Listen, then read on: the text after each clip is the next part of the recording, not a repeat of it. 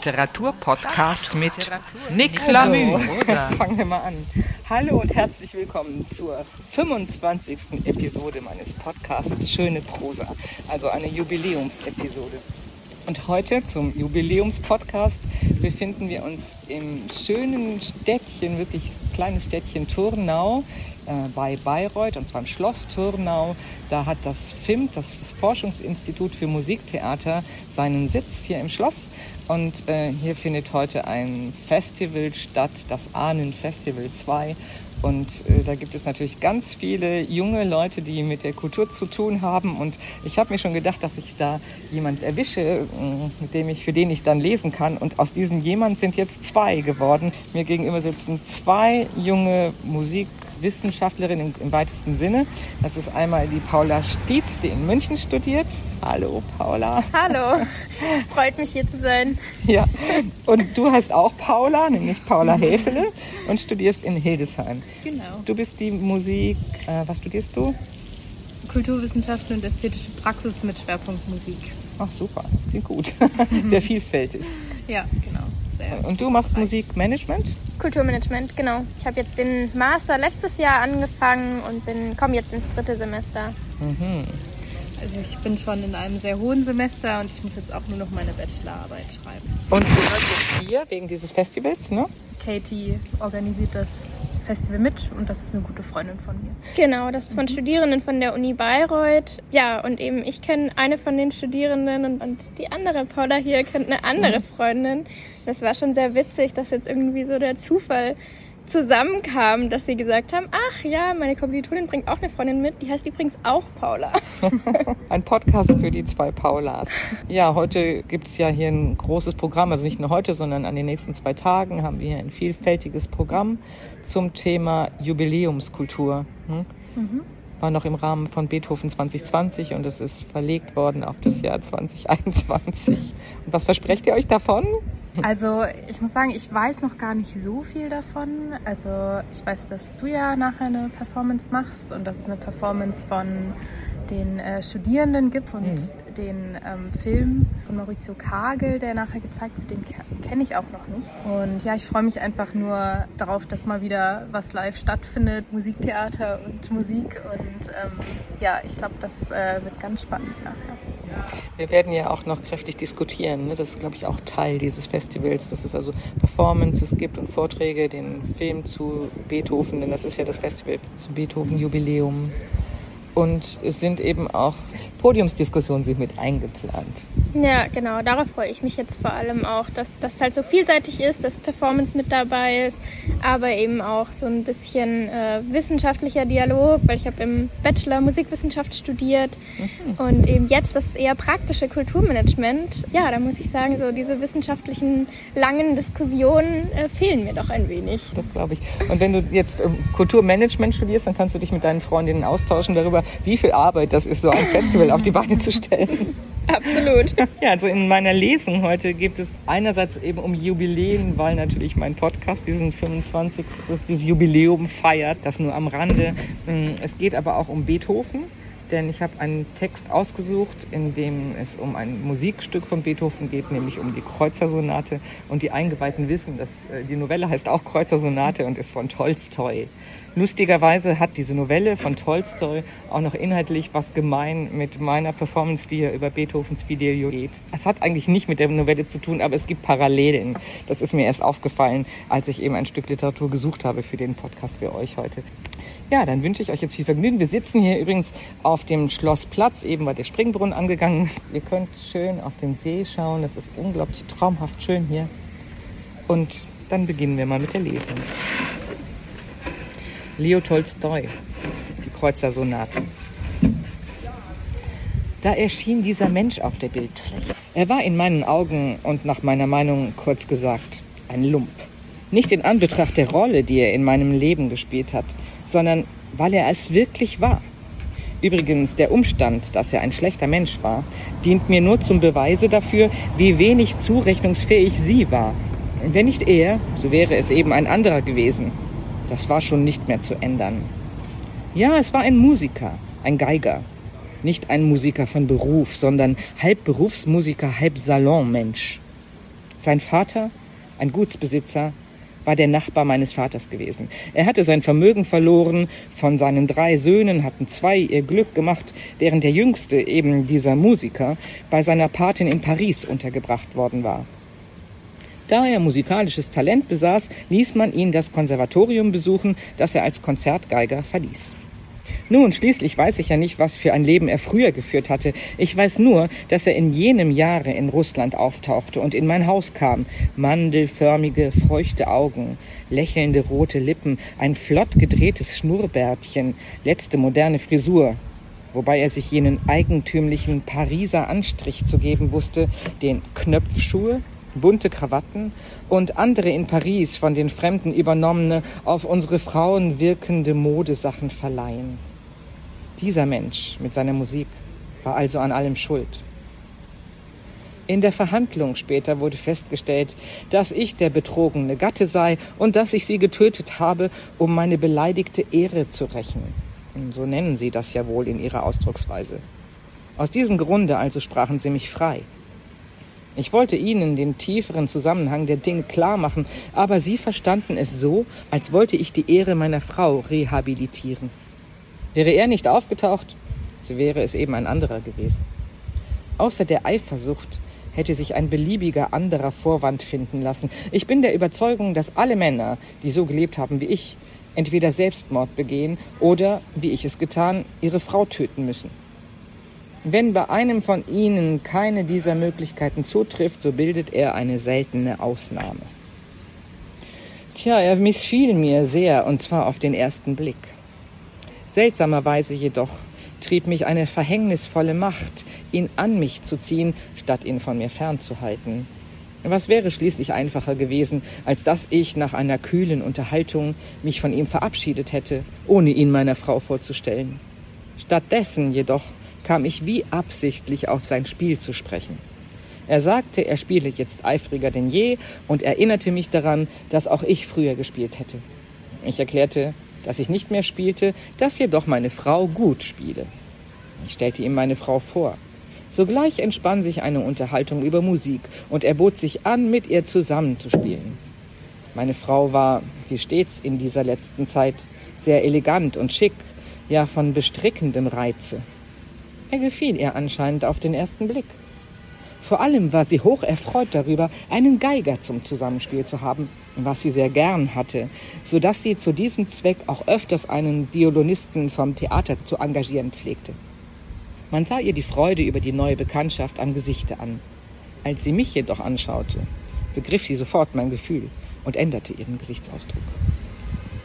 Ich sah, dass vom ersten Augenblick an ihre Augen in eigentümlicher Weise erglänzten, und meine Eifersucht bewirkte es wohl, dass zwischen ihm und ihr sozusagen ein elektrischer Strom entstand, der bei beiden den gleichen Ausdruck in Blick und Lächeln hervorrief.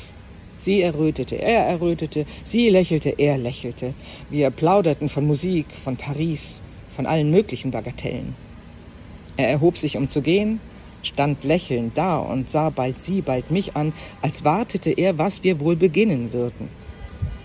Es hinge nur von mir ab, dachte ich, es so einzurichten, dass sie ihn niemals zu Gesichte bekäme. Aber das hätte dann doch so ausgesehen, als ob ich Angst vor ihm habe. Nein, ich hatte keine Angst. Es wäre gar zu erniedrigend, redete ich mir ein. Und so lud ich ihn denn im Vorzimmer, wohl wissend, dass meine Frau es hörte, noch auf diesen Abend ein. Er nahm es an, versprach, seine Geige mitzubringen und empfahl sich. Am Abend erschien er mit der Geige und sie spielten. Aber das Spiel klappte nicht recht. Die Noten, die sie brauchten, waren nicht vorhanden, und was vorhanden war, konnte meine Frau ohne Vorbereitung nicht spielen. Ich war ein großer Musikfreund und verfolgte ihr Spiel mit Interesse, hatte für ihn einen Notenpult aufgestellt und wandte die Notenblätter um. Sie spielten einige Sachen, Lieder ohne Worte und eine Mozartsche Sonate. Er spielte ausgezeichnet. Er besaß im höchsten Maße das, was man Tonfülle nennt, und außerdem einen zarten, edlen Geschmack, der im Übrigen seinem Charakter zu widersprechen schien. Er spielte natürlich weit besser als meine Frau, half ihr, wo es ging, und lobte zugleich ihr Spiel in reservierter Weise. Hm, er hielt sich sehr gut Meine Frau schien sich nur für die Musik zu interessieren und gab sich sehr einfach und natürlich. Ich stellte mich, als sei ich ganz von der Musik in Anspruch genommen. In Wirklichkeit jedoch wurde ich den ganzen Abend von Eifersuchtsqualen gepeinigt. Vom ersten Blick an, den sie miteinander gewechselt hatten, sah ich, dass das Tier, das in ihnen stak, ohne irgendwelche Rücksicht auf die gesellschaftliche Situation bereits geforscht hatte, darf ich? Worauf die Antwort erfolgt war, oh ja, bitte sehr. Ich sah es ihm an, dass er nicht erwartet hatte, in meiner Frau eine so anziehende Dame zu finden und dass er darüber sehr erfreut war, denn einen Zweifel an ihrer Zustimmung hielt er offenbar für ausgeschlossen.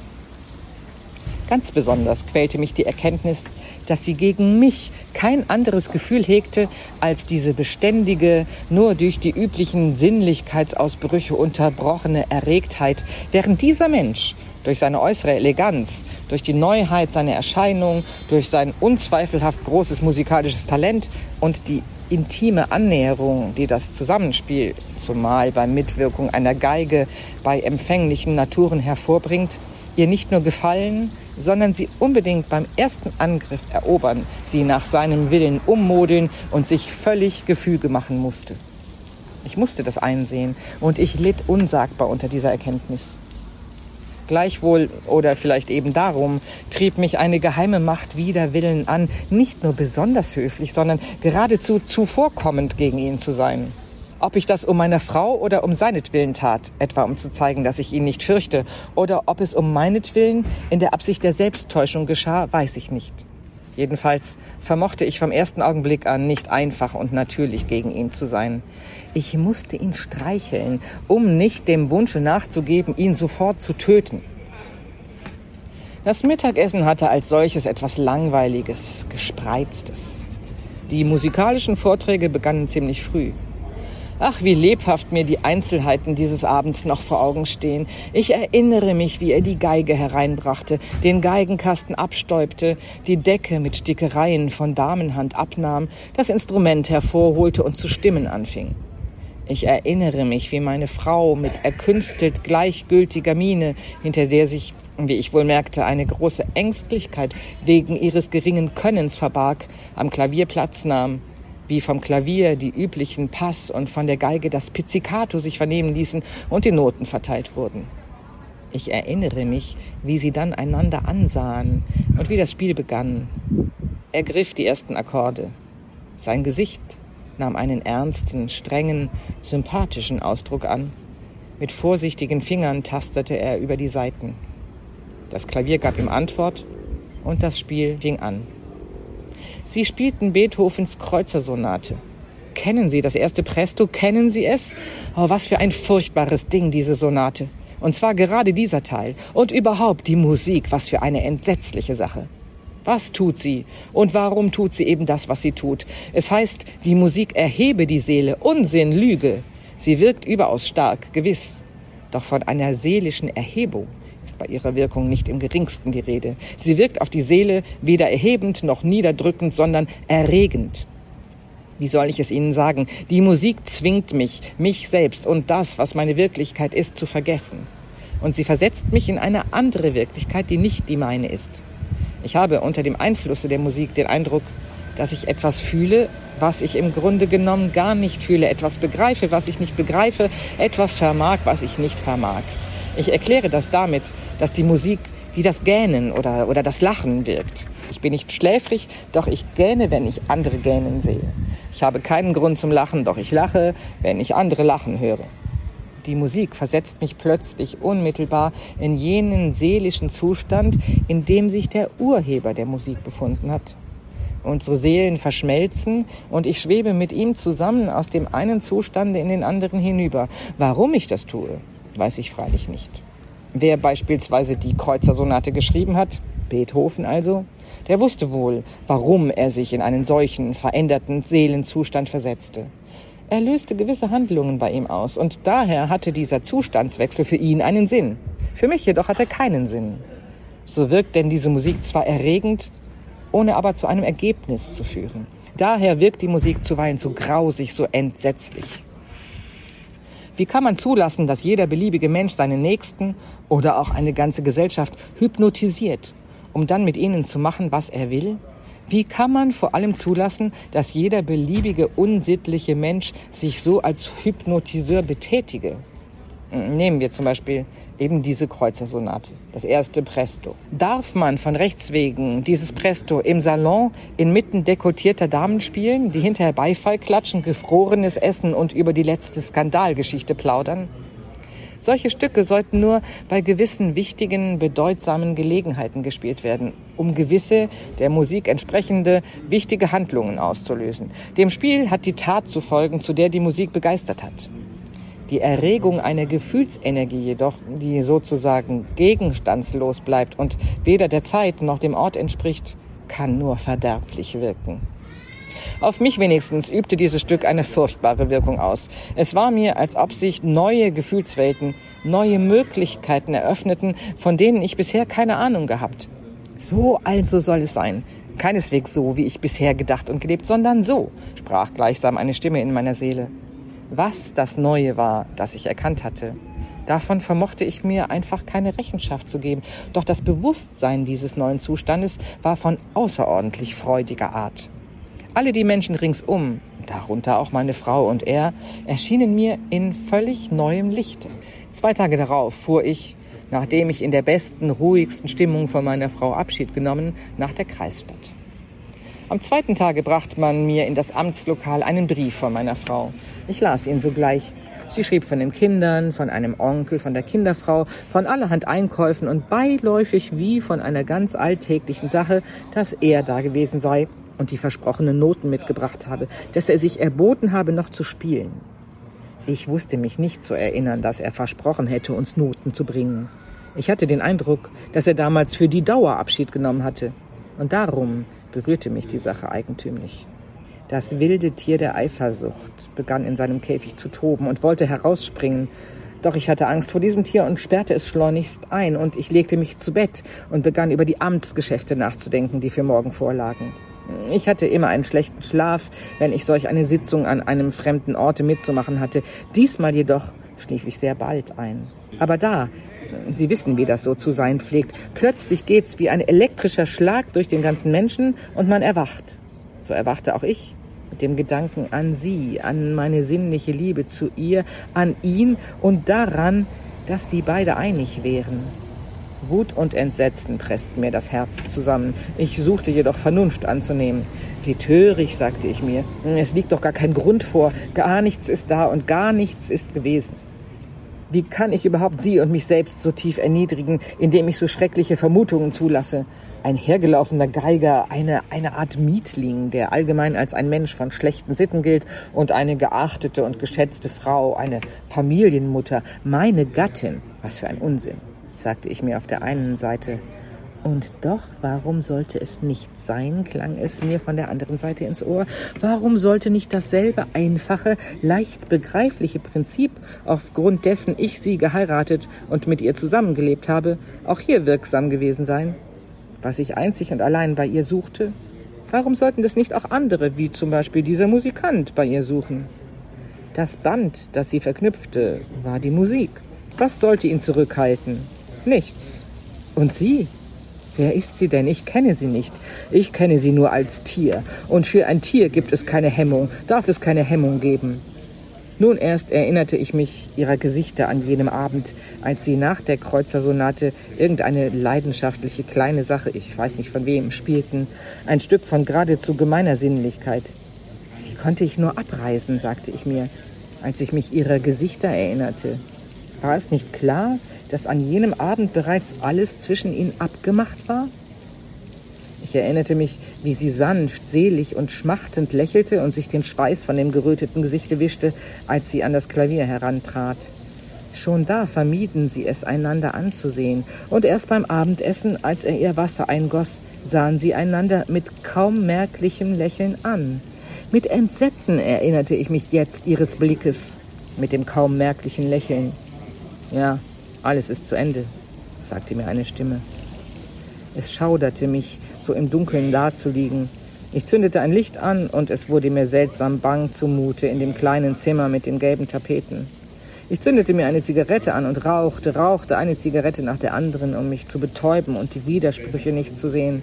Und um fünf Uhr, nachdem ich zu dem Entschlusse gekommen, dass ich nicht länger in diesem Zustande nervöser Spannung bleiben könne, erhob ich mich, weckte den Kellner, der mich bediente, und schickte ihn nach einem Wagen, da ich sogleich abfahren müsse ob ich mir vielleicht im Zuge lebhafter vorstellte, ich sei bereits zu Hause angekommen oder, oder ob die Eisenbahnfahrt überhaupt so aufregend auf die Menschen wirkt. Jedenfalls war ich von dem Augenblicke an, da ich im Zuge saß, nicht mehr Herr meiner Einbildungskraft. Sie begann mir ununterbrochen mit auffallender Grellheit ganze Reihen von Szenen vorzugaukeln, die meine Eifersucht schürten, Serien von Bildern, eines immer zynischer als das andere. Sie alle schilderten den Verrat, den sie dort in meiner Abwesenheit an mir begingen. Ich verzehrte mich vor Unwillen, Zorn und einer besonderen Art Lustgefühl angesichts meiner Demütigung bei der Vertiefung in jene Szenen, von denen ich mich nicht losreißen, nicht befreien und die ich nicht hervorzaubern konnte. Ja, noch mehr. Je tiefer ich mich in diese Fantasieszenen versenkte, desto mehr glaubte ich an ihre Wirklichkeit. Diese grelle Deutlichkeit, in der ich die Szenen sah, dienten mir gleichsam zum Beweise, dass das, was ich sah, der Wirklichkeit entsprach. Irgendein Teufel ersann da gleichsam wider meinen Willen die scheußlichsten Bilder und schob sie meiner Vorstellung unter. Empörend war es schon, dass ich mir ein zweifelloses Recht auf ihren Körper anmaßte, als ob es mein Körper wäre, während ich auf der anderen Seite fühlte, dass mir ein Eigentum an diesem Körper durchaus nicht zustand, dass er keineswegs mir gehörte, dass sie darüber verfügen dürfe, wie sie will, und wenn sie darüber nicht so verfügt, wie ich es will, so darf ich ihr eben weder ihm noch ihr etwas antun. Wenn sie noch nichts getan hat, aber die böse Absicht hegt, und ich weiß, dass dies der Fall ist. Umso schlimmer, denn dann wäre es doch schon besser, sie hätte es wirklich getan und ich wüsste es, damit endlich diese Ungewissheit aufhöre. Ich hätte nicht sagen können, was ich eigentlich wünschte. Ich wünschte, sie möchte das nicht wollen, was sie ihrerseits wiederum wollen musste.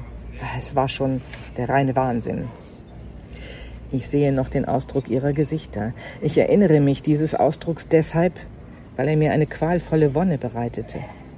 Es war der Ausdruck des Entsetzens. Das war es, was ich brauchte. Niemals werde ich den Ausdruck verzweifelten Entsetzens vergessen, der im ersten Augenblick auf den Gesichtern der beiden hervortrat, als sie mich erblickten. Er saß am Tische. Sobald er mich jedoch sah oder hörte, sprang er auf und blieb mit dem Rücken gegen das Buffet stehen. In seinen Zügen malte sich einzig und unverhohlen der Ausdruck des Entsetzens. Ich war den Dolch im Rücken haltend, einen Augenblick in der Tür stehen geblieben. In diesem Moment lächelte er und begann in einem bis zur Lächerlichkeit gleichgültigen Tone Wir hatten gerade musiziert. Ich hätte nicht erwartet, bemerkte sie, sich seinem Tone anpassend. Keiner von beiden sprach seinen Satz zu Ende. Und ich entsinne mich sogar dunkel, dass, nachdem ich ihr den Dolch in die Brust gestoßen, ich ihn sogleich wieder herauszog, in dem Wunsche, das Geschehene wieder gut zu machen und einzuhalten. Doch da strömte das Blut schon unter ihrem Korsett hervor, und da begriff ich, dass nichts mehr gut zu machen sei, und entschied mich auch gleich dahin, dass dies gar nicht nötig sei, dass ich es so gewollt und dass ich das, was geschehen, auch habe tun müssen. Ich begann erst dann zu begreifen, als ich sie im Sarge erblickte. Erst als ich ihr totes Antlitz sah, begriff ich alles, was ich getan hatte. Ich begriff, dass ich sie getötet hatte, dass es durch mich geschehen war, dass sie, die bisher gelebt und sich bewegt hatte und voll Wärme gewesen war, nun unbeweglich, wächsern und kalt dalag. Und dass dies niemals, nirgends und durch kein Mittel geändert werden könne. Wer das nicht selbst erlebt hat, der kann es nicht begreifen. Nun ja, Verzeihen Sie. Hm. Schön. ja, vielen Dank. Ja, Sehr gut. Also, ich habe ihn ganz anders in Erinnerung. Sehr lange Sätze und sehr kompliziert. Und das fand mhm. ich jetzt total angenehm. Mhm. Ja, ich fand es jetzt auch eigentlich sehr gut verständlich. Und ich finde, er konnte irgendwie so dieses Gefühl von Verbundenheit, die man durch Musik schon auf jeden Fall hat, total gut beschreiben. Mhm. Ja, danke. Nach diesem Corona-Jahr irgendwie alles auf Abstand und jetzt so dieses so im intimen Kreis, so dieses ganz nahe irgendwie. Fand ich schön. Als wäre nichts gewesen. Ja, danke schön, dass ihr mir zugehört habt hier an diesem schönen Ort. Ja, danke dir fürs Vorlesen. Ich fand es total schön. Aber ich, ja, also ich hätte jetzt schon auch Lust, das komplette Buch zu lesen.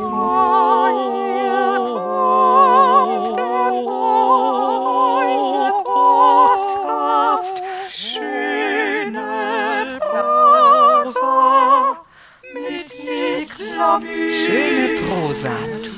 Der Literaturpodcast mit Nick Lamü. Ah, der Springbrunnen an.